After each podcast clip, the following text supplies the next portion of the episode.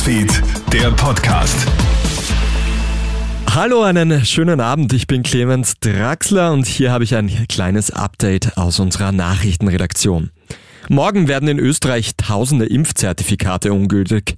Die Regierung hat die Gültigkeit der Impfung ja von 360 Tagen auf 270 Tage verkürzt. Betroffen sind damit alle Menschen, die ihre Zweitimpfung vor dem 11. März erhalten haben. Ausgenommen sind Personen, die genesen und einmal geimpft sind. Für sie gilt der grüne Pass weiterhin 360 Tage. Der designierte Bundeskanzler Karl Nehammer kritisiert die demokratiefeindliche Stimmung bei den Corona-Demos. Einzelne Teilnehmerinnen und Teilnehmer würden sich gegenüber der Polizei und Gesellschaft unsolidarisch verhalten. Wenn Demonstranten Polizisten attackieren, die deren Versammlungsfreiheit gewährleisten, wäre das demokratiepolitisch inakzeptabel, so Nehammer. Bei den gestrigen Covid-Demos in Wien waren mehr als 40.000 Menschen.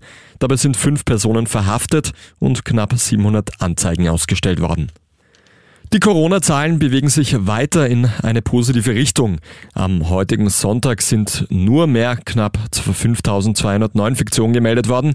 Unverändert bleibt aber die Belegung auf den Intensivstationen. Es werden nach wie vor rund 650 Menschen intensiv medizinisch behandelt. Von einer Entspannung der Lage kann daher noch nicht gesprochen werden. Das österreichische Bundesheer verschickt jetzt Christbäume ins Ausland. Dadurch sollen österreichische Soldatinnen und Soldaten im Einsatz auch das Weihnachtsfest stimmungsvoll feiern können.